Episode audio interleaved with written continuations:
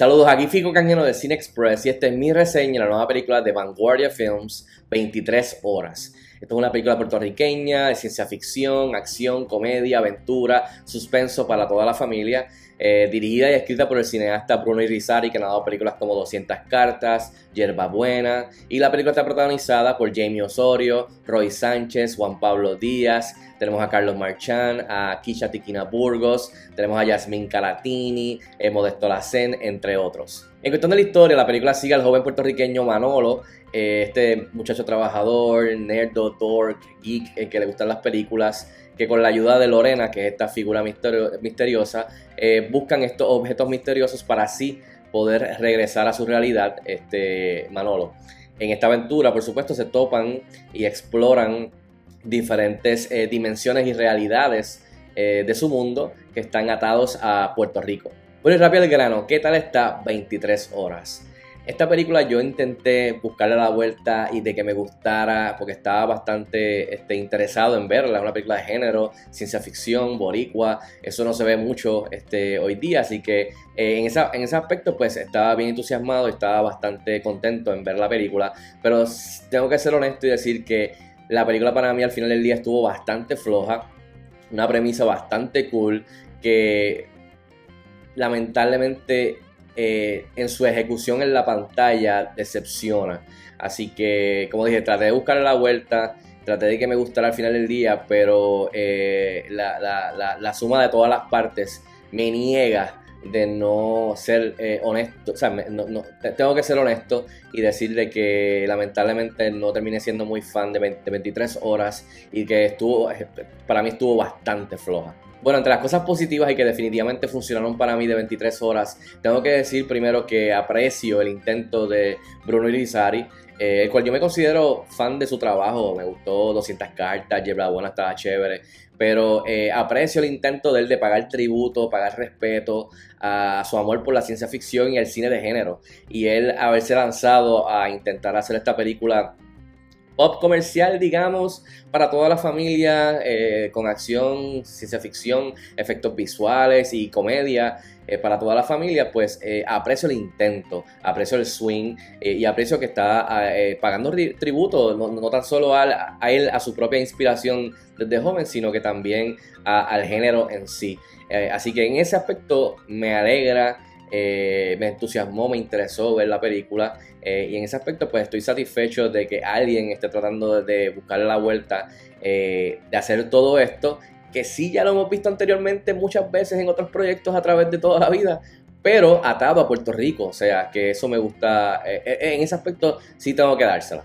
Y por supuesto, de la mano con esto, pues donde se filmó aquí en Puerto Rico, con talento puertorriqueño, este, con un crew puertorriqueño. O sea que en ese aspecto, pues sí me, me, alegra y me da orgullo de que alguien esté jugando con ciencia ficción a un poquito de una, una escala más grande eh, no tan pequeña, eh, comercial, la pantalla grande, eh, y ver a Puerto Rico, ver las cascadas, ver el, bosque, ver este, Yabucoa, Cataño, San Juan, Río Piedras, creo que por ahí el túnel urbano, el tren urbano, o sea, y ver básicamente varios municipios, varios, varios locales de Puerto Rico en la pantalla grande siempre es muy bienvenido, pero le añade esa magia al ser ciencia ficción, así que también pues de la mano con lo que ya mencioné, pues se, la tengo que dar a, 23 horas por eso. Ahora, del lado negativo de cosas que quizás no funcionaron para mí o pudieran haber sido mejor, lamentablemente el resultado final dejó mucho que desear. Voy a empezar porque la película,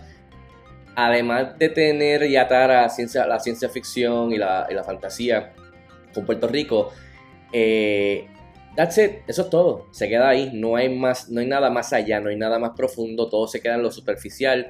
Eh, esto lo hemos visto ya anteriormente, la historia de la película, la historia de Manolo. Eh, la hemos visto ya múltiples veces en diferentes medios, diferentes proyectos. Y entonces aquí lo que se hace es que se ata eh, con Puerto Rico, el cual lo aprecio, pero la realidad es que no hay más nada ahí. Este, desde el world building no hay mucho este, esta, este mundo de diferentes versiones de Puerto Rico realmente no son tan diferentes al final del día. Hay una que sí es más diferente que, las otras que muestran, eh, si, no me, si no me equivoco, desde la película. Pero las otras dos no son tan diferentes. Realmente no se muestra mucho de esto. Eh, no se pasa mucho tiempo en esto. Eh, hay un mundo que está hay, un, hay una agencia que está encargada de mantener todo en orden en cuestión del mundo paralelo, las dimensiones y las diferentes versiones de Puerto Rico. Realmente no se explora mucho. Los personajes en sí de Lorena y de Manolo tampoco se exploran mucho. Así que es como que se hace, está ahí, pero no se hizo, no se va más allá. Eh, y al final del día, pues uno tiene que decir, pues sí, se coge ciencia ficción aquí, allí, de tributo, se lo atan y es en Puerto Rico, qué sé yo, pero hasta ahí llegamos. Así que lo que quiero decir es que más allá de eso, no hay mucho que digamos realmente. O sea, que como se dice, no hay mucha carne para en, esos huesos. There's no, there's no meat to those bones. Ah, así que quiero, quiero por lo menos empezar con eso. Segundo, la película no, no, no tiene ningún sentido de aventura.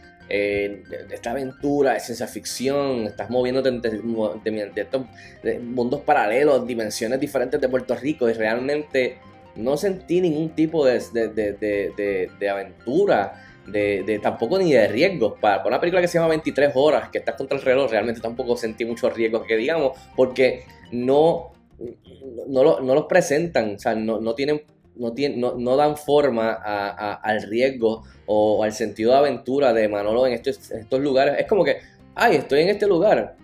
Ok. Estoy en este otro lugar. Ok el sentido de aventura, de riesgo, de, de, hay que hacer esta misión, estamos contra el reloj, eh, hay consecuencias, hay repercusiones, nunca se presentan, nunca se explican las reglas.